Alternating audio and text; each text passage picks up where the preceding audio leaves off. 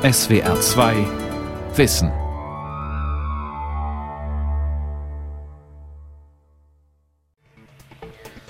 Der Ausbau der Windkraft an Land ist ins Stocken geraten. Hauptgründe sind lange Genehmigungsverfahren, zu wenig ausgewiesene Flächen und viele Klagen. Wir demonstrieren immer gegen Windräder, wenn es sich irgendwie ergibt. Und wir versuchen auch den Menschen klarzumachen, dass Windkraft keine Alternative ist.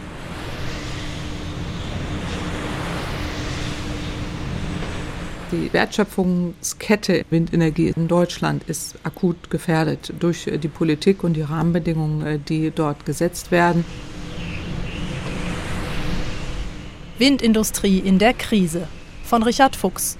Das durch drei Windparks zerstört werden soll. Ein eiskalter Mittwochabend Anfang Dezember 2019. Rund 50 Windkraftgegner demonstrieren vor dem Rathaus der Gemeinde Schwilosee in Brandenburg. Hier soll also Wald im Namen des Klimaschutzes geopfert werden für, wie gesagt, eine, eine unstetige Form der Energieerzeugung. Ihr Protest richtet sich gegen den Bau von sieben Windrädern im Waldgebiet unweit des Autobahnzubringers nach Berlin. Eine zierliche, ältere Frau hält ein knallgelbes Pappschild in der Hand, darauf zu sehen schwarze Windräder und der Slogan Waldfriedhof. Mein Name ist Waltraud Plarre aus Kloster Lenin. Ich vertrete hier die Volksinitiative Rettet Brandenburg, eine Dachorganisation für Bürgerinitiativen, die sich kritisch gegenüber Windkraft platzieren. Plare ist gegen Windräder in Waldgebieten wie dem Naherholungsgebiet unweit des Schwilosees. Auch die Energiewende als Ganzes sieht sie skeptisch. Eine neue Generation von Kernkraftwerken, das wäre besser.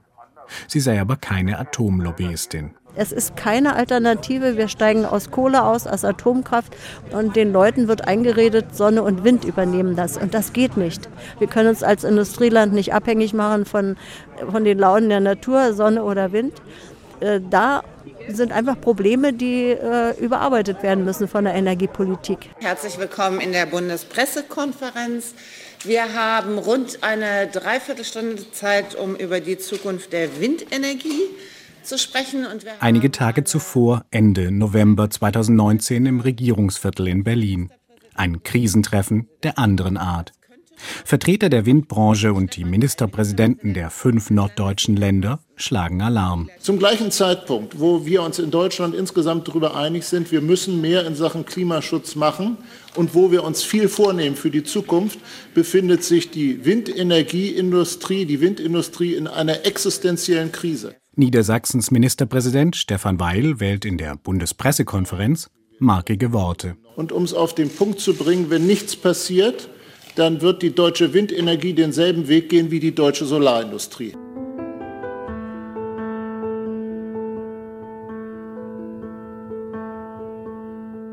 Droht der deutschen Windbranche ein ähnliches Schicksal wie der hiesigen Solarindustrie, in der 80.000 Jobs verloren gegangen sind?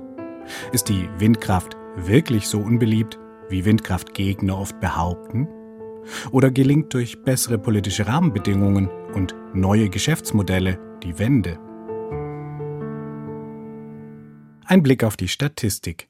2014 bis 2017 waren für die Windenergie Boomjahre. Zwischen 1400 und 1800 Windkraftanlagen wurden pro Jahr neu installiert. Dann der Einbruch. 2019 gingen in Deutschland nur noch 270 neue Windräder in Betrieb. Damit schrumpft der Inlandsmarkt auf ein Viertel seiner vormaligen Größe. Mit Folgen, sagt Wolfram Axthelm, Geschäftsführer des Bundesverbands Windenergie im Gespräch mit SWR2 Wissen. Eine solche Viertelung des Marktes führt natürlich dazu, dass Unternehmen nicht so weitermachen können wie bisher. Da müssen Unternehmen darauf reagieren. Und deshalb kommt es in einer Zeit, wo wir alle sagen, wir müssen die Energiewende weiterführen, wir steigen aus Kohle und Atom aus zu der schizophrenen Entwicklung, dass man parallel in einer der wichtigsten Branchen der Zukunft, nämlich der Windenergie, einen massiven Beschäftigungsabbau erlebt. Tatsächlich. Im November 2019 hat der größte deutsche Windanlagenbauer Enercon 3000 Mitarbeiter gekündigt. Das sorgte für Schlagzeilen. Doch schon in den Vorjahren fand der Jobabbau zwar leiser statt, dafür in Dimensionen, die fast schon mit den Jobverlusten in der Solarindustrie vergleichbar sind. 2016 gingen in der deutschen Windbranche nach Berechnungen der Bundesregierung rund 26.000 Stellen verloren. Seitdem nochmal 35.000 Stellen, schätzt der Windenergieverband. Einige Firmen wie der Hamburger Turbinenbauer Senvion gingen pleite. Für Claudia Kempfert, Energieökonomin vom Deutschen Institut für Wirtschaftsforschung in Berlin, ist die aktuelle Krise hausgemacht.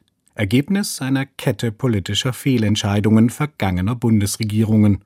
Das gefährde nicht nur Zehntausende Jobs, sondern bedrohe die ganze Wertschöpfungskette in der Windkraft. Es ist eine sehr wichtige Wertschöpfungskette für Deutschland, ähnlich strukturstark auch wie die Autobranche, wo man, wenn solche Zahlen im Raum stehen würden, man sofort reagieren würde politisch oder auch bei der Kohleindustrie. Da würde ich mir wünschen, dass jetzt ein Krisenplan kommt, dass man diese Branche äh, stützt, äh, damit wir das weiterhin in Deutschland haben. Es ist paradox. 30.000 Windräder stehen in Deutschland. Sie haben 2019 so viel grünen Strom erzeugt wie nie zuvor. Rund 130 Terawattstunden, also 130 Milliarden Kilowattstunden Strom. Das entspricht rund einem Viertel der in Deutschland produzierten Strommenge. Windkraft hat damit die klimaschädliche Braunkohle von Platz 1 der Stromquellen verdrängt. Und gleichzeitig diese Krisenmeldungen, wie passt das zusammen? Für Energieökonomin Claudia Kempfert ist das kein Widerspruch. Die aktuellen Windstromrekorde seien das Ergebnis eines alten Fördersystems, dem ursprünglichen Erneuerbaren Energiengesetz. Dieses EEG wurde 2017 von der Bundesregierung grundlegend überarbeitet und damit in den Augen vieler Kritiker de facto abgeschafft. In der Vergangenheit hatten wir einen festen Einspeisetarif über das EEG, der über 20 Jahre gezahlt wurde und der auch funktioniert hat, der weltweit 100 Mal kopiert wurde und wo wir eben auch einen erheblichen Ausbau gesehen haben und die Branche, die sich da gut aufgestellt hat. Und das hat man geändert in Richtung Ausschreibung. Und diese Jetzt bekommen die Betreiber von Windkraftanlagen die garantierte Vergütung nur noch dann, wenn sie den Zuschlag bei einer Ausschreibung erhalten haben. Für das laufende Jahr stehen in der Ausschreibung Förderzusagen für rund 830 moderne Windkraftanlagen bereit. Aber es gibt kaum noch Angebote. Denn dafür braucht man bereits eine gültige Genehmigung für sein Windkraftprojekt. Das schaffen nur noch wenige, weil immer öfter geklagt wird. Die Genehmigung zögert sich dadurch hinaus. Die Folge?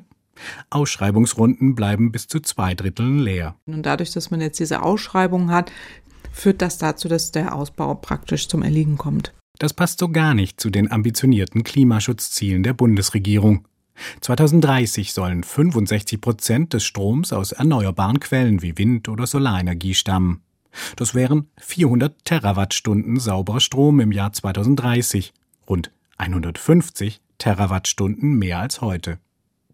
Auch die Bundesregierung ist überzeugt, dass dieser massive Mehrbedarf an Ökostrom ohne leistungsfähigere Windräder nicht zu schaffen ist. Eine deutliche Mehrheit in der Wissenschaft sieht das ähnlich. Doch wenn sich die Windenergie nicht mehr ausbauen lässt, sind diese Ziele unerreichbar.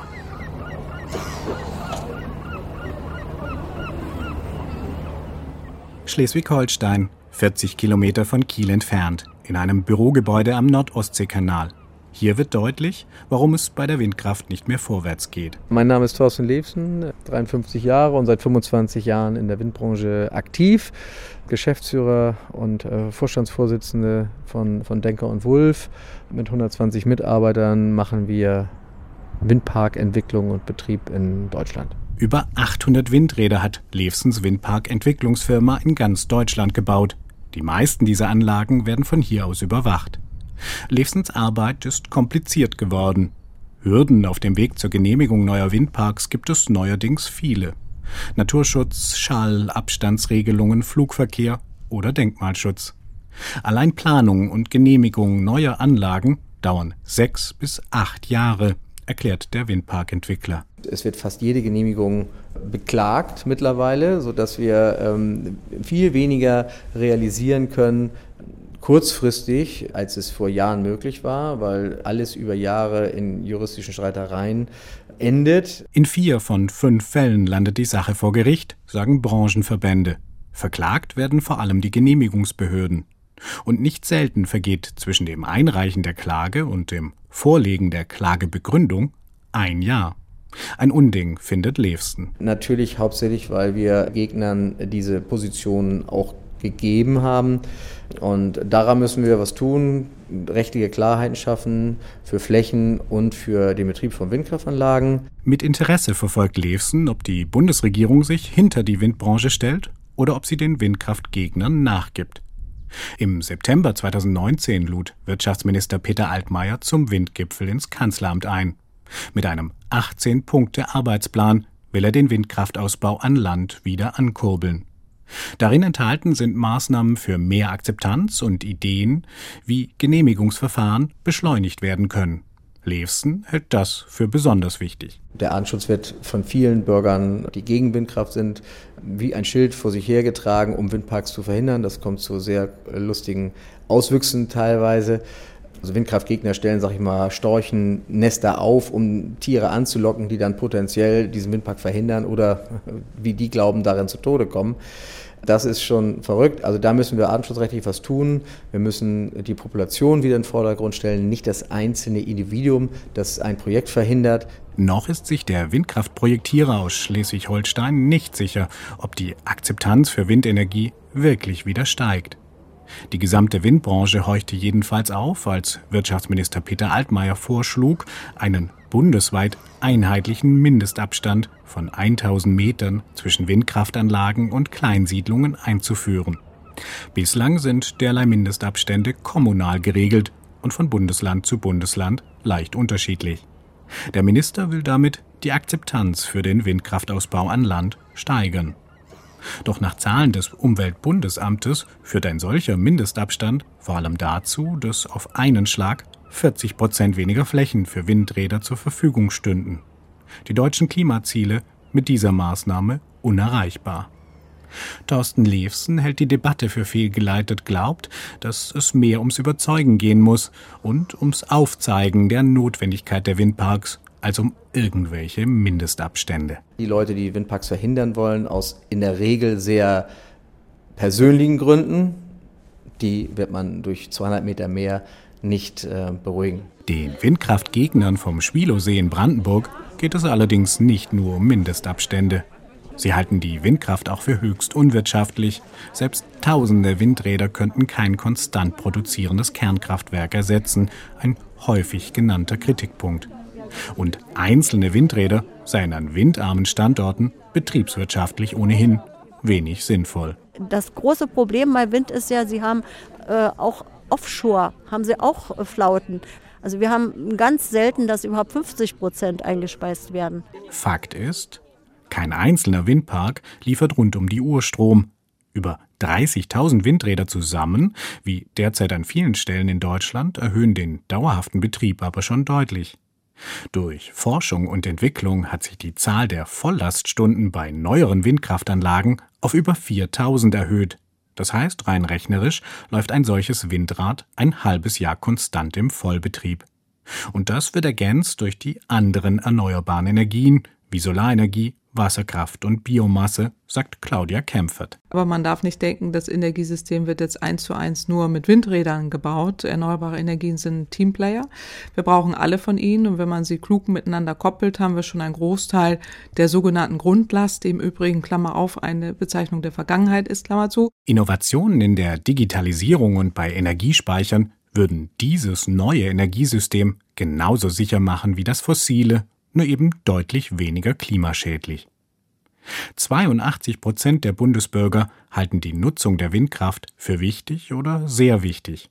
Das ergab eine repräsentative Forsa-Umfrage im September 2019.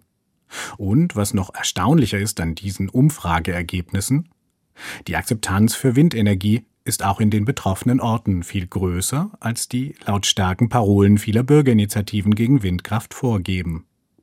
78 Prozent der Befragten sind demnach mit Windenergieanlagen im eigenen Wohnumfeld einverstanden. Das Fazit der Meinungsforscher? Windkraftgegner können sich nicht auf eine schweigende Mehrheit berufen.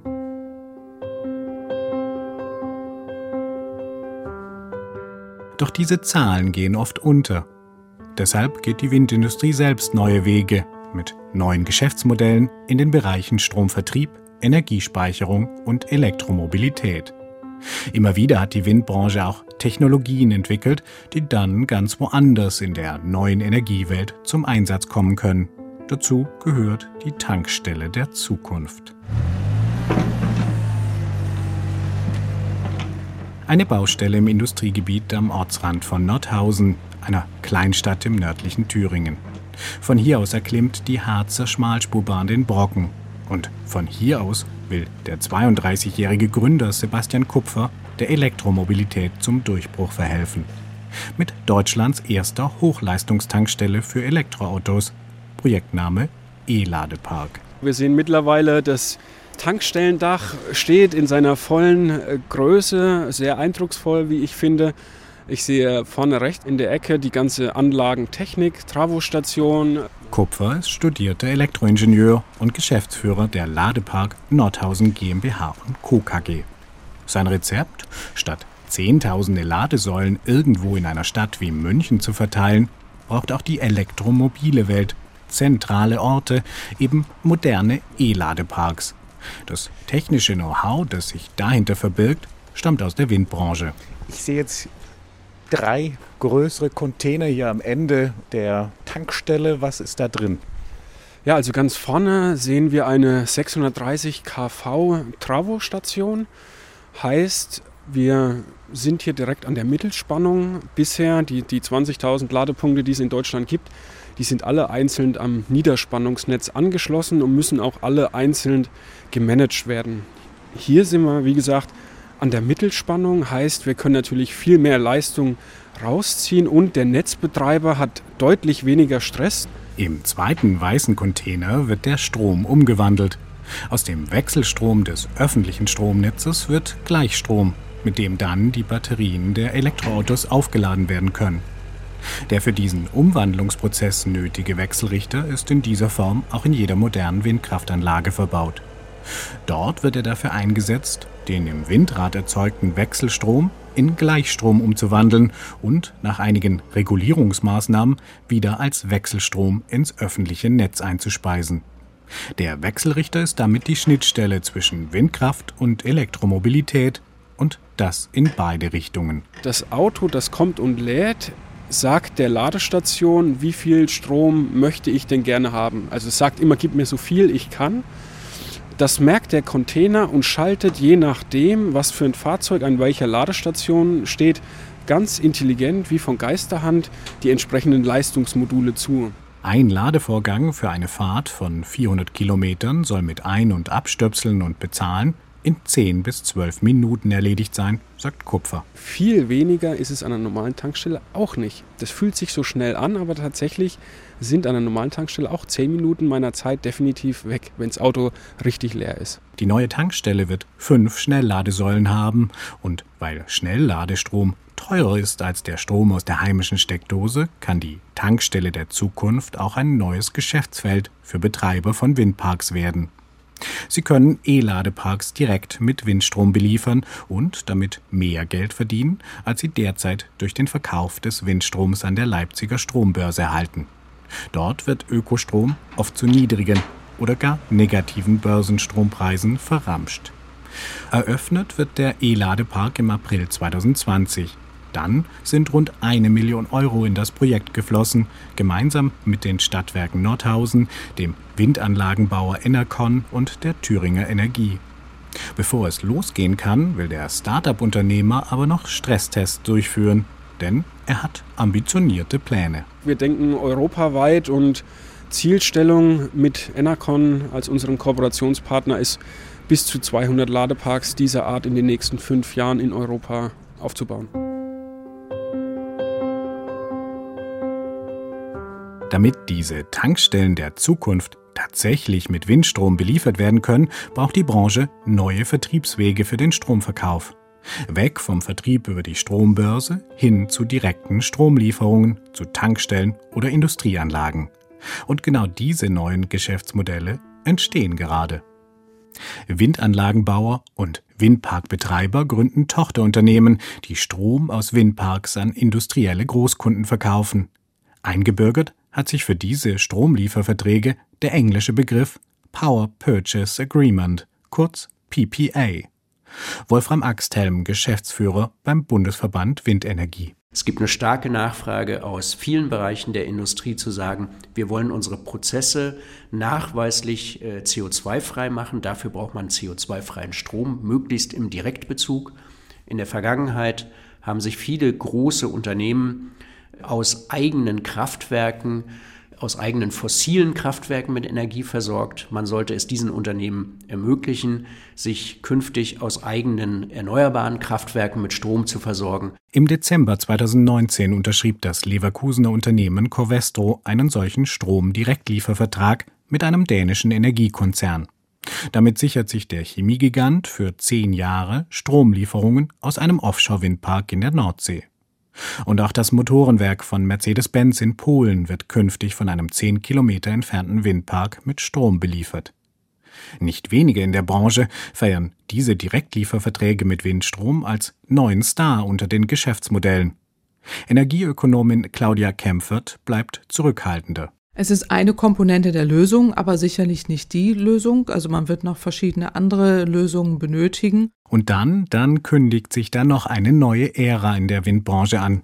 Denn nach 20 Jahren Energiewende in Deutschland steht ein großer Generationswechsel im Anlagenpark bevor. 5000 Windräder bundesweit werden ab 2021 Schritt für Schritt aus der 20-jährigen Einspeisevergütung durch das Erneuerbare Energiengesetz herausfallen. Die Betreiber der Anlagen stehen dann vor der Wahl.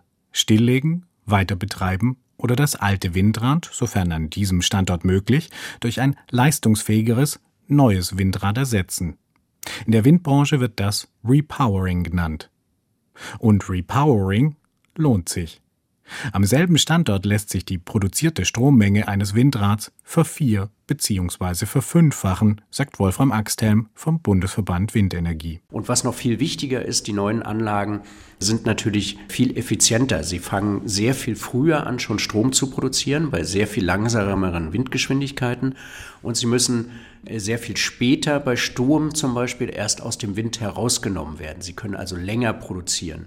Die Betriebszeiten dieser Anlagen werden sehr viel breiter, als das früher der Fall war.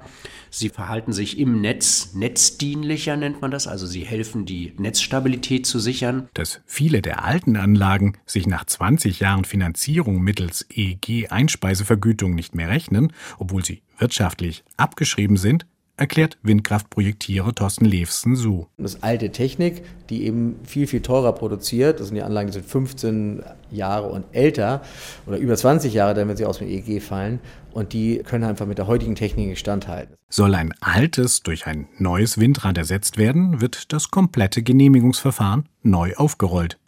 Alle Grenzwerte nach Bundesemissionsschutzgesetz und nach technischer Anleitung Lärm müssen neu geprüft und natürlich auch neu genehmigt werden. Das führt beim Repowering ganz automatisch zu höheren Abständen zwischen Windrad und benachbarten Wohnsiedlungen. Der Grund? Moderne Windkraftanlagen sind deutlich höher als ihre Vorgänger, denn mit steigender Höhe nimmt die Windgeschwindigkeit zu und damit auch der Stromertrag. Dabei steigt die Strommenge nicht linear, sondern exponentiell. Verdoppelt sich die Windgeschwindigkeit, erhöht sich die produzierte Strommenge um das Achtfache. In der Physik nennt sich das Batches Gesetz. Deshalb erreichen moderne Windräder Gesamthöhen zwischen 200 und 250 Metern, wobei der oberste Punkt der Turmanlage, auf dem Generator und die Rotorblätter verankert sind, bei rund 140 Metern über dem Boden liegt. Viele Windkraftgegner wollen diese Giganten im Landschaftsbild nicht länger tolerieren, doch die Riesenwindräder haben auch Vorteile, zum Beispiel für potenziell gefährdete Tiere. Höhere Anlagen sind auch für einen Großteil der äh, besonders betroffenen Arten, also Greifvögel, einfacher, weil die ihre Flugbahnen dann unterhalb der Höhe der Rotorblätter haben und gar nicht mehr in die Gefahr geraten, dass sie äh, dort verletzt oder getötet werden. Also es gibt eine Menge Gründe, die für höhere Anlagen sprechen. Für rund ein Drittel aller Windräder in Deutschland kommt ein Repowering in Frage, sagen Branchenvertreter. Doch viele alte Standorte können wegen der höheren Mindestabstände zu Siedlungen nicht mehr genutzt werden.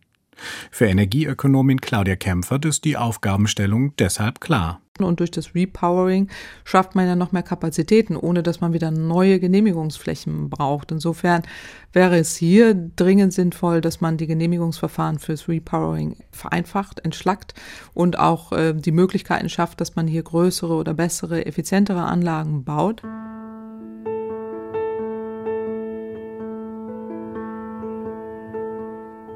Neue Produkte, neue Geschäftsmodelle.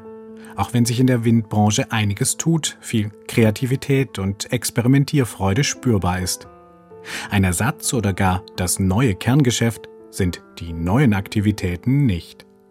Umso wichtiger bleibt es, nach den politischen Rahmenbedingungen zu fragen, die den Windkraftausbau möglich oder eben unmöglich machen. Im Zentrum steht dabei eine ehrliche Antwort auf die Frage, mit welchen Maßnahmen tatsächlich mehr Akzeptanz für den weiteren Ausbau der Windkraft geschaffen werden können.